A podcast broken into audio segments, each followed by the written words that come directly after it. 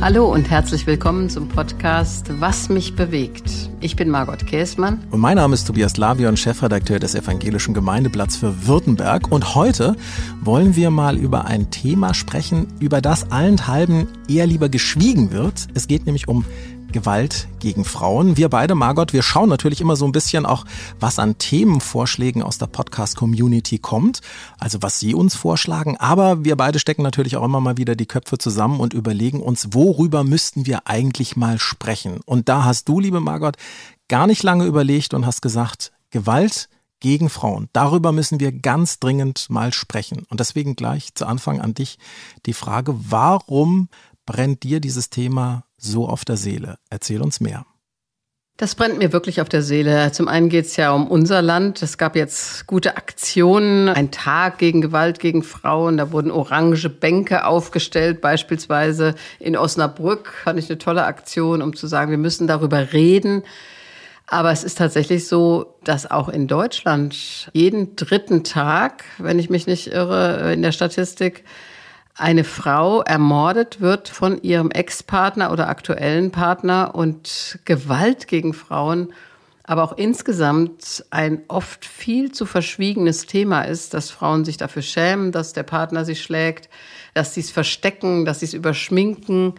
Und ich finde, wir tun immer so in Deutschland, als sei hier alles schon in Butter sozusagen, gibt gar keine Probleme mehr. Und deshalb schämen sich dann Frauen auch, über das Thema überhaupt zu reden. Und dann gibt es natürlich die ganze Gewalt gegen Frauen, wenn wir jetzt den globalen Kontext angucken. Du hast jetzt sozusagen die ganze Breite des Themas aufgemacht. Ich, wir wollen auch über alles äh, miteinander drüber sprechen. Du hast gerade schon den äh, 25. November angesprochen. Das ist dieser Orange Day, also der Tag gegen Gewalt gegen Frauen, also wo man aufmerksam darauf macht, dass es dieses Problem gibt. Ich wollte dich aber zu Anfang nochmal ähm, sehr persönlich fragen, Wann und wie ist das Thema für dich das allererste Mal dir über den Weg gelaufen? Also persönlich kann ich sagen, dass ich zu den glücklichen Frauen gehöre, die nie geschlagen wurden. Also unser Vater hat uns nicht geschlagen als Kinder oder uns Gewalt angetan. Und auch in der Partnerschaft habe ich das nie erlebt. Dafür bin ich auch sehr dankbar. Aber ich kenne eine Kollegin und da habe ich das nie gedacht. Das sind zwei studierte Leute und es hat lange gebraucht, bis ich begriffen habe, die wird geschlagen von ihrem Mann. Also ich habe ich hab so lange gebraucht, ich, wahrscheinlich zwei, drei Jahre. Ich habe darüber auch weggesehen, über die blauen Flecken oder dass sie manchmal äh, mit Schmerzen da ins Büro kam und habe mich hinterher selber in Frage gestellt, dass ich gedacht habe, wie konnte ich das eigentlich übersehen? Und sie hat es natürlich übertüncht aus dieser Scham heraus. Ja, und dann habe ich natürlich auch Frauenhäuser besucht in meiner Zeit als Landesbischöfin und habe mit den Frauen gesprochen und was diese Frauen erzählt haben, das muss ich sagen, das hat mir wirklich auch schlaflose Nächte bereitet. Äh, was das heißt, in einer Gewaltsituation zu leben, in der du immer wieder geschlagen wirst und dann immer wieder überlegst, ich habe nicht genug Geld um hier auszuziehen. Ich kann mich mit den Kindern nicht selbst ernähren. Und wenn sie im Frauenhaus sind, dann auch noch diese Angst. Er könnte mich erwischen, wenn ich auf die Straße gehe. Äh, könnte es sein, dass mir was passiert. Also das sind schon Begegnungen gewesen, die mich wirklich umtreiben bis heute. Und das ist ja auch die Realität bis heute in den Frauenhäusern. Die muss man mal besuchen. Und es gibt viel zu wenige Frauenhäuser immer noch. Und es braucht auch ein bisschen, bis man sich selber zugesteht, zu sagen, ja, ich gucke da hin und ich nehme das wahr. Finde ich spannend, wie du das gerade auch so erzählt hast, ja. Ja, für die Frauen selbst auch, weil das erzählen ja die Experten, also wie hier Christian Pfeiffer, der lange das Kriminologische Forschungsinstitut Niedersachsen geleitet hat, der hat immer gesagt, also Menschen erleben in ihrer Kindheit bestimmte Beziehungskonstellationen und Frauen, die erleben, dass der Vater die Mutter schlägt, dass sie als Kind geschlagen werden, die gehen oft später wieder in Beziehungen, in denen sie auch geschlagen werden und erkennen das Unrecht erst ganz langsam, dass das nicht passieren darf, dass sie ein Recht auf Unversehrtheit haben, weil sie aus der Kindheit diese Beziehungskonstellation mit Gewalt schon kennen. Und das ist natürlich tragisch. Ich will mich an das Thema mit dir so ein bisschen ranroppen. Du hast gerade eben den Christian Pfeiffer auch schon mal erwähnt. Stichwort Gewalt. Wir haben gerade eben schon äh, über Schläge gesprochen, also sehr massive Gewalt. Wenn wir aber über Gewalt sprechen, müssen wir das, glaube ich, wirklich mal in der Weise auch noch mal ein bisschen definieren, weil Gewalt beginnt ja nicht erst bei Schlägen. Auch Bedrohung oder Beschimpfung oder Belästigung oder auch Kontrolle ähm, durch den Partner oder die Partnerin, das muss ja noch gar nicht mal handgreiflich sein, aber äh, man kann Menschen ja psychisch kontrollieren, man, man kann ihnen äh, irgendwelche Dinge vorenthalten, Geld, du hast gerade eben Kinder gesagt. Alles das ist ja eigentlich auch Gewalt. Wie genau definierst du Gewalt gegen Frauen? Würde mich sehr interessieren. Also der erste Punkt ist physische Gewalt. Das ist einfach, ja, also Schläge und Vergewaltigung, ja, mhm. also das Extrem dann. Aber natürlich gibt es psychische Gewalt und die äußert sich in Erniedrigung, in ja, Demütigung, auch gerade über Geld. Das geht in Partnerschaften ja sehr oft so du verdienst nichts, weil du für die Kinder gerade zu Hause bist und ich bin hier der Bestimmer der Familie und du bringst sowieso nichts nach Hause, du bist nichts wert. Und gerade das Selbstwertgefühl von Frauen so zu zerstören, das ist psychische Gewalt, die sich massiv auswirkt. Ich finde das gut, dass du das jetzt mal so in der Bandbreite nochmal ähm, genannt hast, weil was wir gerade gemacht haben, ist fast schon so ein kleiner Tabubruch, weil eigentlich über all das, was wir gerade eben gesprochen haben, spricht man sehr selten. Also ich kenne wenige Talkshows, wo das klar passiert immer mal wieder, aber wo so dezidiert dann auch noch mal darüber gesprochen wird. Du hast vorhin schon mal Zahlen genannt. Es ist ein massives Problem. Was, warum glaubst du, ist das so ein Tabu, darüber zu sprechen? Warum wird da so wenig darüber gesprochen? Ich habe vorhin schon das Thema Scham genannt. Ich denke, viele Frauen schämen sich in der Tat, dass ihnen das in Anführungsstrichen passiert, dass sie nicht die Kraft haben, sich aus so einer entsetzlichen Partnerschaft zu lösen, weil sie finanziell, psychisch, vielleicht auch durch Liebe von diesem Partner abhängig sind äh, und weil sie nicht die Kraft haben, das haben mir in einem Frauenhaus, weiß ich nochmal, äh, Frauen auch gesagt, die Kraft erstmal zu finden, zu sagen, ich trenne mich. Und da ist da die Mutter, die Schwiegermutter, der Vater, der Schwiegervater, die ganze große Familie, die sagen, das kannst du doch nicht machen, das ist Schande über die Familie. Und eigentlich ist er doch ein ganz netter Typ. Und wenn ihm mal die Hand ausrutscht, dann nimmst du doch nicht so ernst. Also ich habe den Eindruck, es ist auch ein gigantischer Kraftakt, sich aus einer solchen Beziehung, in der Gewalt eine Rolle spielt, zu lösen. Und diese Scham, dass es mich betrifft und mir ist dabei auch wichtig zu sagen, das geht nicht nur um Menschen, die in sozial prekären Verhältnissen leben, sondern Gewalt in der Beziehung kommt auch vor bei in Anführungsstrichen Intellektuellen, das kommt in gut situierten Kreisen vor. Und für diese Frauen ist es dann noch schwieriger, ja, das öffentlich zuzugestehen und zu sagen, ich gehe und erstmal einen Schutzraum zu finden. Das ist ja auch gar nicht einfach, sich dann an eine Not ja, eine Notnummer zu wenden. Ich finde zum Beispiel jetzt sehr gut, in letzter Zeit sehe ich das immer öfter, beispielsweise in Lebensmittelläden, dass an der Kasse ein Schild ist, Gewalt in der Beziehung, rufen Sie an mit einer Nummer. Weil das, glaube ich, Frauen dann eher Mut macht, erstmal anonym zu erzählen und Hilfe zu suchen. Ich glaube, das ist wirklich ganz wichtig, dass das auch so ein bisschen mehr in die Öffentlichkeit kommt. Also wir können gleich schon mal ja auf so eine Nummer hinweisen. Es gibt ein Hilfetelefon Gewalt gegen Frauen äh, mit einer sehr eingängigen Nummer. Das ist nämlich die 08000 116 016. Ich sag's nochmal 08000 116 016. Da kann man anrufen jederzeit. Da gibt es übrigens auch Dolmetscher, also auch Betroffene, die vielleicht nicht so gut Deutsch können, wo der dann auch nochmal irgendwie sie Scham dann da ist, das jemanden anderen dann zu erzählen. Also das geht dann auch tatsächlich in äh, der eigenen Muttersprache und wir nehmen das auf jeden Fall auch in die Shownotes mit rein. Also alle, die da nochmal nachlesen wollen, das steht dann auf jeden Fall in den, in den Shownotes dann auch nochmal mit drin. Was ich mir auch immer, ich habe viel gelesen in den letzten Tagen, weil wir gesagt haben, Mensch, wir wollen uns mal mit diesem Thema auseinandersetzen. Und ähm, was ich mir auch immer wieder überlegt habe, wenn so selten über über so ein Thema gesprochen wird, dann ist ja auch die Hürde für denjenigen, den es betrifft, noch so unendlich groß, darüber zu reden, weil es eben scheinbar etwas ist, worüber man nicht, nicht spricht. Kann das auch einer der Gründe sein, äh, neben der Scham, die natürlich immer da ist, aber dass man selber vielleicht auch einfach denkt, na, wenn keiner darüber redet, vielleicht darf man das gar nicht. Ja, ich habe neulich gerade einen Artikel gelesen über eine Frau aus äh, muslimischen Zusammenhängen, die gesagt hat, es hat ganz lange für sie gedauert und eigentlich bis sie erst selbst ein Handy hatte, Smartphone mit Internetsuchfunktion, dass sie begriffen hat, was ihr geschieht, ist Unrecht. Ja, das darf nicht sein. Dass das sehr, sehr lange gedauert hat, weil sie gedacht hat, der Mann ist das Oberhaupt der Familie, der Mann hat das Recht, mich zu schlagen, die Kinder zu schlagen, das ist sein Recht. Und das, denke ich, ist oft ein ganz langer Prozess. Das ist jetzt ein Extremfall natürlich mhm. aus einem äh, Zuwandererumfeld. Aber ich kenne das auch bei Frauen, die ja seit Generationen ähm, in Deutschland leben. Erstmal zu begreifen, es ist Unrecht. Das darf nicht sein. Das ist nicht normal. Und das möchte ich jetzt auch nochmal sagen. Wir reden jetzt über die Frauen als Opfer. Das ist ja der Regelfall, dass die Frauen das Opfer sind. Aber auch Männer möchte ich jetzt nochmal sagen, haben das oft nicht anders gelernt. Die haben gelernt, der Vater hat die Mutter geschlagen und das ist in der Beziehung normal. Ich setze mich durch, ich bin hier der Boss. Und verzweifeln oder verzagen vielleicht auch manchmal an dieser Rolle. Und ich denke, für Männer sich zu outen und zu sagen, ich brauche Hilfe, ich schlage meine Partnerin, ich will das eigentlich gar nicht, wie gehe ich damit um? Das wäre auch nochmal ein ganz interessantes Thema. Also wir reden jetzt über die Frauen als Opfer. Das ist natürlich auch, verstehst du, klar, Tobias, ne? das ist mein Hauptanliegen.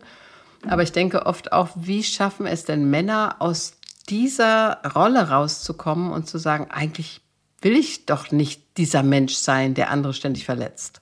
Also ich, ich glaube auch, dass ähm, vieles möglicherweise gelernt ist, weil es selber in der äh, eigenen Geschichte Gewalt gegeben hat und man, äh, wenn man mit Situationen nicht mehr weiß, wie man umgehen soll, das möglicherweise als Ventil sieht ja, finde ich auch gut, dass du das so sagst, dass du sagst, selbst die Täter, es gibt vielleicht eine Vorgeschichte und äh, wie kann man denen tatsächlich auch helfen? Also, um der Ehrlichkeit halber auch zu sagen, es ist schon tatsächlich so, dass also von, äh, das sagt die neueste Kriminalstatistik, von fünf Fällen dort, wo es häusliche Gewalt gibt, sind es dann meistens vier Frauen, die davon betroffen sind. Also es gibt durchaus auch Geschichten an der Stelle, wo auch Männer zum Opfer werden. Aber es ist tatsächlich schon so, dass Frauen eher dann die Betroffenen dann auch sind.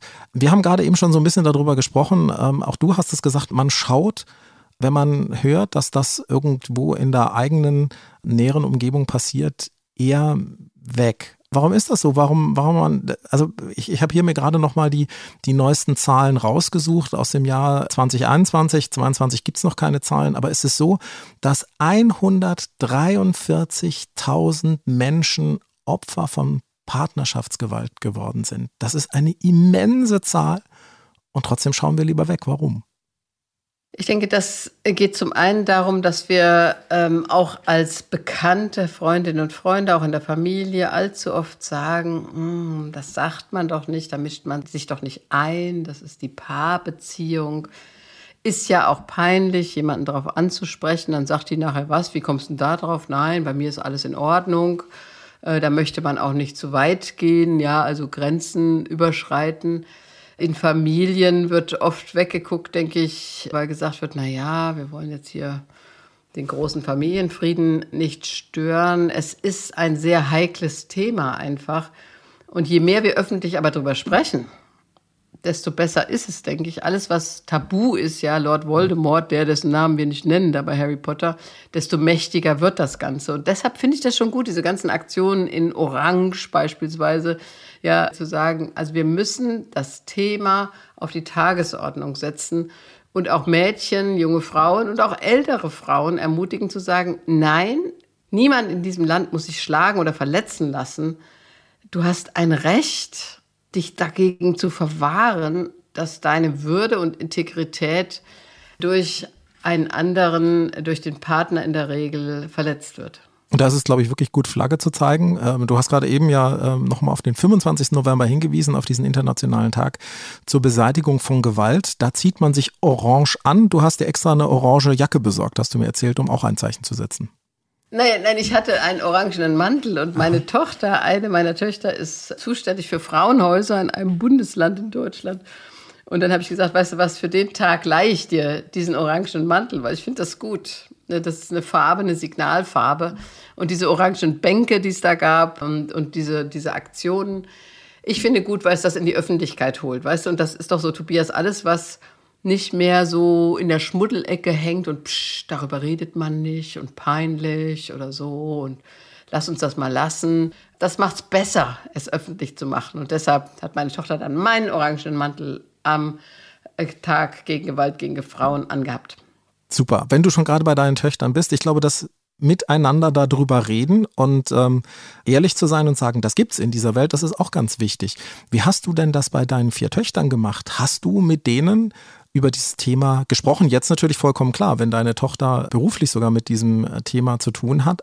Kannst du dich daran erinnern, dass du in jungen Jahren mit deinen Töchtern darüber geredet hast und gesagt hast, hier, ihr müsst euch da wehren, ihr seid nicht sozusagen die geborenen Opfer? Also darüber haben wir tatsächlich gesprochen, weil mir immer wichtig war, meinen Töchtern auch zu sagen, niemand darf euch Gewalt antun. Und als Mutter von vier Töchtern hast du natürlich immer Angst auch vor Vergewaltigung. Im sozialen Umfeld kann ich ganz klar sagen, ja, also was da alles passieren kann. Und ich habe immer versucht, ihnen zu sagen, also du hast eine körperliche Integrität, die niemand verletzen darf. Also du bist für dich integer und äh, wenn jemand die Hand gegen dich hebt, dich schlägt, das ist alles absolut inakzeptabel. Und äh, ich denke, meine Töchter sind da auch relativ selbstbewusst durchs Leben gegangen. Aber natürlich möchtest du deine Töchter auch immer schützen und du kannst sie nicht immer schützen. Aber klar zu sagen, wenn dir in irgendeiner Form psychische oder physische Gewalt angetan wird, ist das absolutes Unrecht. Erzähl's mir. Und ich gehe zur Polizei, ehrlich. Also ich wäre da immer ganz radikal gewesen und gesagt habe, ich habe null Verständnis. Jetzt hören uns vielleicht ja wirklich auch einige zu, die selber Kinder haben, Töchter, vielleicht ja auch äh, Jungs, denen man das ja durchaus auch sagen mhm. darf. Hier, Freunde, also bei allem Spaß, den ihr miteinander habt und ihr euch auch mal prügelt, aber das hat alles ein Ende, und nämlich immer dort, wo man wirklich über Grenzen hin, hinweggeht. Was glaubst du denn ist eine gute Zeit? Ab wann sollte man mit seinen Kindern über sowas reden? Äh, da fragen sich wahrscheinlich ja ganz viele. Also ich habe keine Kinder, deswegen ich musste mir diese Frage so aktuell akut nicht stellen. Aber was glaubst du als Mutter, mittlerweile ja auch als Oma, was ist eine gute Zeit, mit den Kindern darüber ins Gespräch zu kommen? Ich würde darüber ganz früh reden, weil Kinder schon im Kindergarten Erfahrungen machen mit Übergriffigkeit, mit Gewalt. Ich war vor vielen Jahren mal in einem Elendsviertel in Brasilien, da haben wir Kirchenprojekte besucht.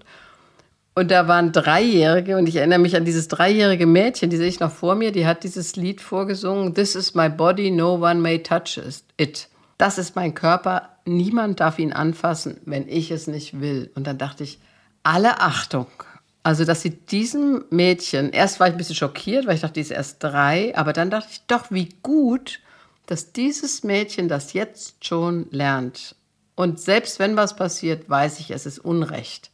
Und deshalb würde ich Kindern das ganz früh beibringen, es ist Unrecht, anderen Gewalt anzutun. Ich sehe natürlich auch, klar, also hier auch meine Enkeljungs, ja, boah, da wird mal gekabbelt und so. Aber ich finde auch gut, das habe ich jetzt bei meinen Enkelkindern gesehen, dass die im Kindergarten schon lernen, die Hand hochzuheben und stopp, ich will nicht mehr. Und das muss akzeptiert werden. Das finde ich schon toll, dass die das jetzt im Kindergarten lernen und die anderen müssen es akzeptieren. Und wenn sie es nicht akzeptieren, gibt es ein Problemgespräch. Also zu sagen, hier ist für mich eine Grenze überschritten, und das früh, ganz früh als Kind schon im Kindergarten zu lernen, das finde ich wichtig.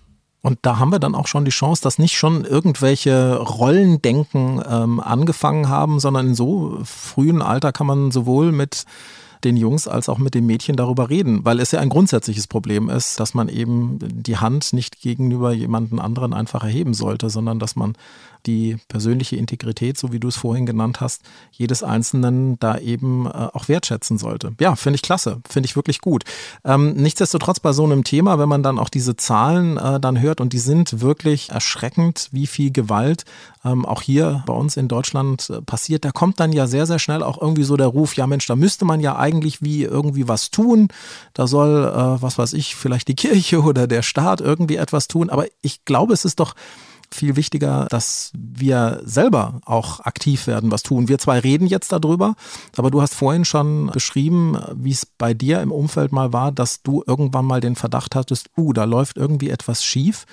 Viele sind da aber wahrscheinlich ratlos. Was tun, wenn ich den Verdacht habe, dass mein Arbeitskollegin zum Beispiel von jemandem anderen bedrängt wird? Was, was mache ich dann? Also das eine ist natürlich, wenn es ein Vertrauensverhältnis gibt, versuchen es anzusprechen. Ich habe schon wieder gesehen, dass du da solche blauen Flecken hast. Wo kommt das eigentlich her? Und wenn es ein gutes Vertrauensverhältnis ist, wird sie sich dir anvertrauen. Und ansonsten denke ich, ist es richtig zu sagen, man muss auch überlegen, ob es Anzeigen gibt. Wenn es ganz klare Indizien gibt, dass da eine Gewaltbeziehung besteht. Aber das sind natürlich dann immer ganz schwierige Verfahren, weil wenn die Partnerin sagt, nein, nein, da ist überhaupt nichts, dann sind diejenigen, die es angezeigt haben, natürlich in einer ganz schwierigen Situation. Aber ich finde erstmal, dass wir als Gesellschaft insgesamt sagen, das ist Unrecht mhm. und dass durch solche Aktionstage äh, wie den 25. November wird das wahrscheinlich vielen dann auch eher sehr klar und es dann aber auch durch die Öffentlichkeit aus der Tabuzone holen. Und ich denke, dass gerade auch, ähm, das höre ich auch immer wieder aus den Bereichen der Migrationssituation, dass viele Frauen, die nach Deutschland kommen, dann der Sprache nicht mächtig sind, dass sie nicht wissen, an wen sie sich überhaupt wenden könnten, dass sie sich hilflos fühlen, ohnmächtig, äh, ausgeliefert dass wir diesen Frauen, die zuwandern nach Deutschland, Möglichkeiten geben, sich zu äußern, dass auch die Ausländerbehörden, ja, also die Frauen allein mal sprechen, unter Frauen. Es ist ja auch ganz schwierig, das einem Mann zu erzählen, so eine Gewaltsituation. Mhm. Also, dass es vertrauensvolle Gesprächssituationen gibt, auch seitens der Behörden, das würde ich schon erwarten. Ja, und da fehlt sicherlich, aber da kann ich nochmal auf dieses Hilfstelefon ähm, natürlich auch verweisen, äh, was ich ganz stark fand.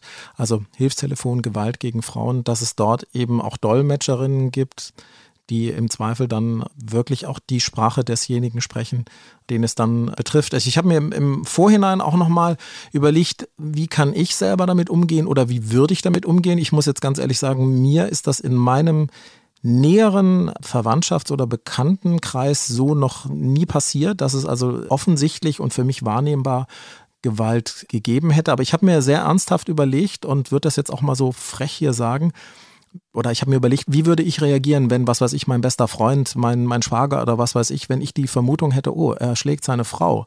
Deswegen war es auch gut, dass wir uns dieses Gespräch vorbereitet haben. Ich habe mir vorgenommen, auf jeden Fall dann ähm, auch den anzusprechen, weil auch das ist ja eine Form von Vertrauensverhältnis, was es gibt, dass man vielleicht jemanden dann auch sagen kann, was machst du da eigentlich?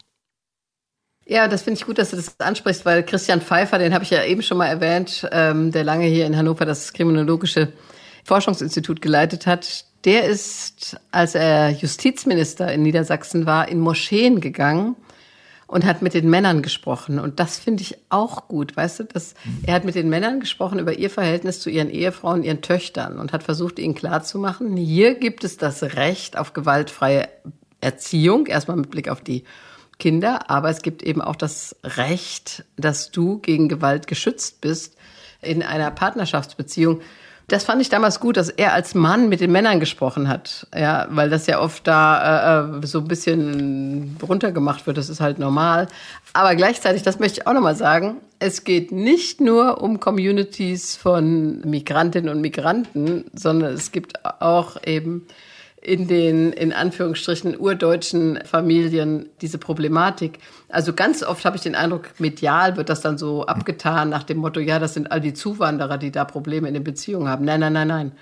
Also das gibt's in den traditionellen deutschen Familien eben auch. Ja, das zeigen auch alle Statistiken. Also das hat jetzt auch nichts mit Bildungsgrad oder sonstigem zu tun. In den höchstakademischen Gesellschaftsschichten passiert solche Gewalt genauso wie ebenso, wie du es gerade eben beschrieben hast, dann in Migrationsbereichen. Das gibt es überall und das ist natürlich ja noch einmal mehr erschreckend und schreit noch mal mehr darüber, dass man eben auch darüber spricht. Du hast gerade eben Christian Pfeiffer angesprochen und dass der mutig war und dass der in Moscheen gegangen ist. Äh, lass uns aber auf jeden Fall da auch noch mal drüber reden, inwieweit da Religion ja möglicherweise als Alibi genutzt wird, Gewalt auszuüben. Denn ähm, also das hat jetzt nicht nur was mit mit dem Islam zu tun, sondern auch im Christentum gab es oder gibt es ja bis heute sicherlich auch noch die ein oder andere Argumentationslinie, die sagt, ja Mensch, die Frau schweige doch bitte schön in der Gemeinde und der Mann ist das Familienoberhaupt. Also da gibt's doch auch bei uns im Christentum eine lange Tradition.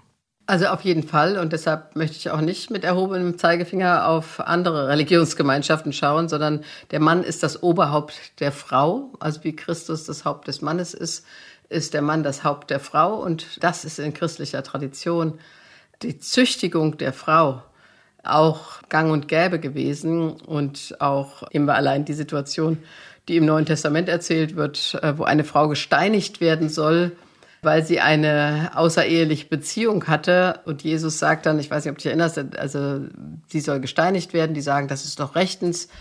Und dann malt er so ein bisschen im Sand und sagt, ja, wer unter euch ohne Sünde ist, der werfe den ersten Stein. Und dann verdünnisieren die sich alle, die ganzen Ankläger. Aber mit der Szene immer geärgert, ja, die Frau soll wegen ihrer außerehelichen Beziehung gesteinigt werden, zu Tode gefoltert werden. Was ist denn eigentlich mit dem Mann? Ja, also wo ist der denn eigentlich in der ganzen Szene? Und ich finde, dass wir im Christentum das auch nochmal wirklich hinterfragen müssen, also das Verhältnis von Männern und Frauen.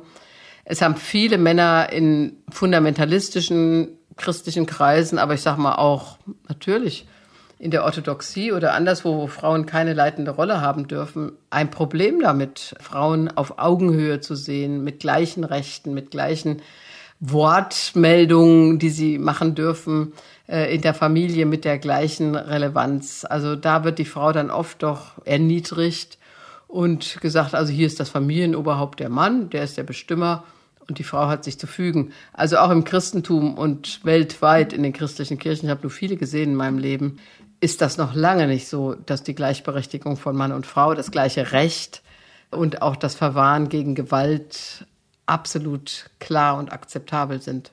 Auch da, glaube ich, wäre es dringend notwendig, dass man mehr darüber spricht. Jetzt bist du ähm, ja sozusagen aus den Ämtern der Kirche raus. Du hast aber noch ein Amt. Du bist nämlich Mitglied im World Council of uh, Religions for Peace. Da kommen ja auch ganz viele äh, Menschen aus allen möglichen Organisationen zusammen, um für in Richtung Frieden nachzudenken. Ähm, Gewalt ist ja alles andere als Frieden. Vielleicht auch da nochmal nachgefragt generell. In, inwieweit werden denn Religionen, egal welche, jetzt in unserer Zeit schuldig daran, dass eben Gewalt an Frauen ausgeübt wird? Und müsste man da nicht noch, jetzt sage ich was Martialisches, ähm, mal richtig auf den Putz hauen? Auf jeden Fall. Und ich muss sagen, wir hatten eine Dekade Kirche in Solidarität mit den Frauen. Daran, daran erinnere ich mich sehr gut, weil ich im Ökumenischen Rat der Kirchen sehr beteiligt war. Und da haben wir Delegationen von Männern und Frauen, extra gemischte Delegationen in die Kirchen in aller Welt geschickt. Die sollten nachfragen, was das bedeutet und ob es Gewalt gegen Frauen gibt. Das war von 88 bis 98 im letzten Jahrhundert. Und in dem Bericht kam ein kirchenleitender Mensch vor, der hat dann auf die Frage, ob es in seiner Kirche Gewalt gegen Frauen gibt, hat der dann zurückgefragt, meinen Sie jetzt nur schlagen oder töten? Das steht in dem Bericht drin. Und das hat mich damals vollkommen schockiert, weil nur schlagen war für ihn offensichtlich, also christliche Kirche, ja, ja. im 20. Jahrhundert offensichtlich normal und dass Frauen auch in christlichen Kirchen in dieser Welt gedemütigt, geschlagen werden, ohne dass dagegen aufbegehrt wird, kirchlicherseits, ja.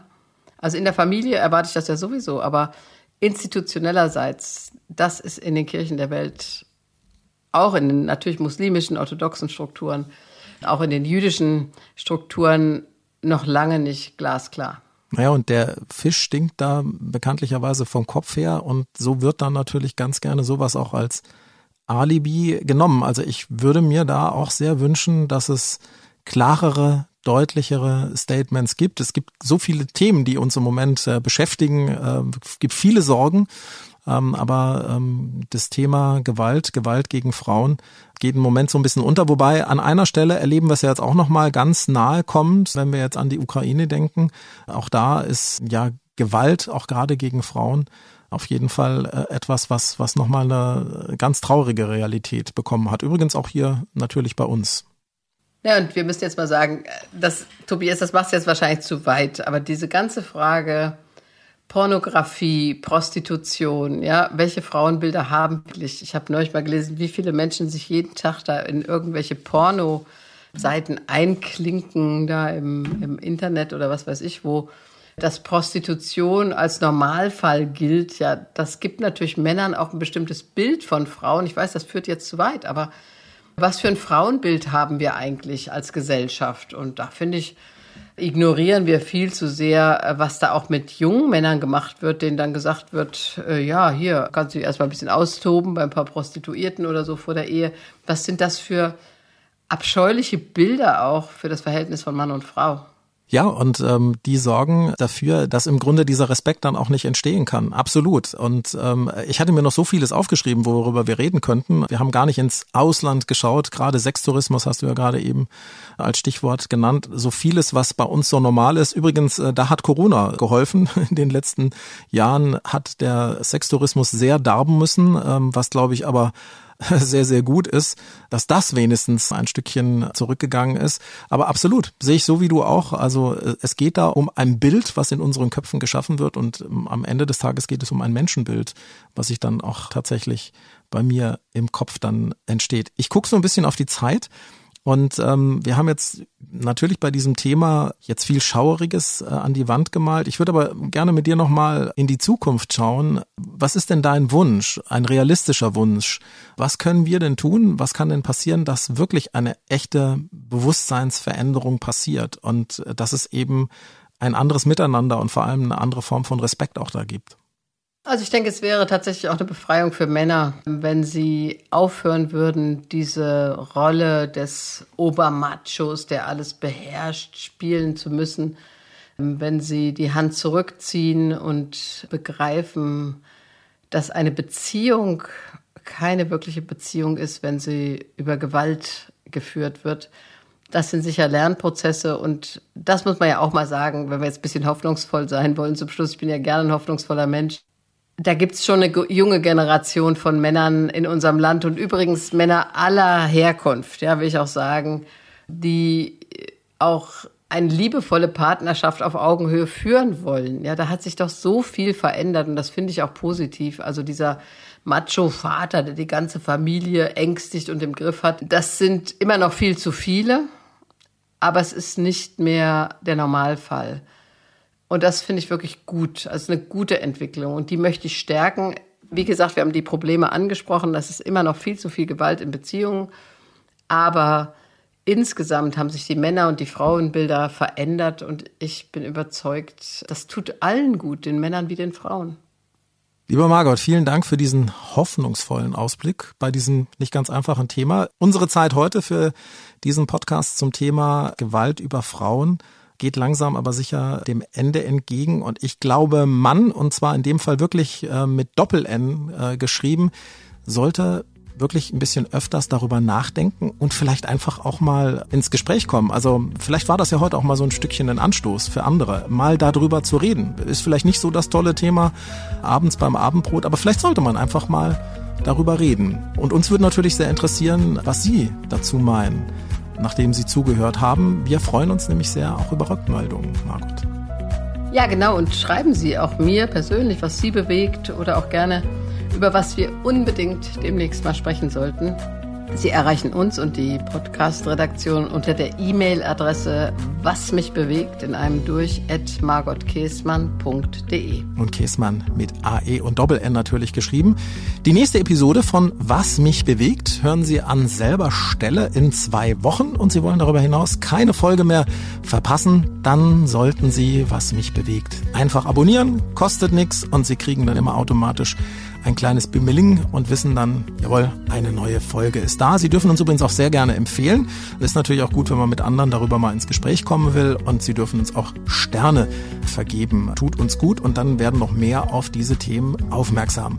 Weitere Informationen zu Margot Käßmann und auch ihren Büchern finden Sie auf margotkäßmann.de oder auch in den Shownotes. Und wie versprochen ist da auch nochmal das Hilfstelefon Gewalt gegen Frauen, also die 08000 116 016 nochmal vermerkt. Also wenn Sie da für sich selbst oder jemanden das weitergeben wollen, schauen Sie nochmal hinein in die Show Notes. So, liebe Margot, habe ich jetzt irgendwas vergessen?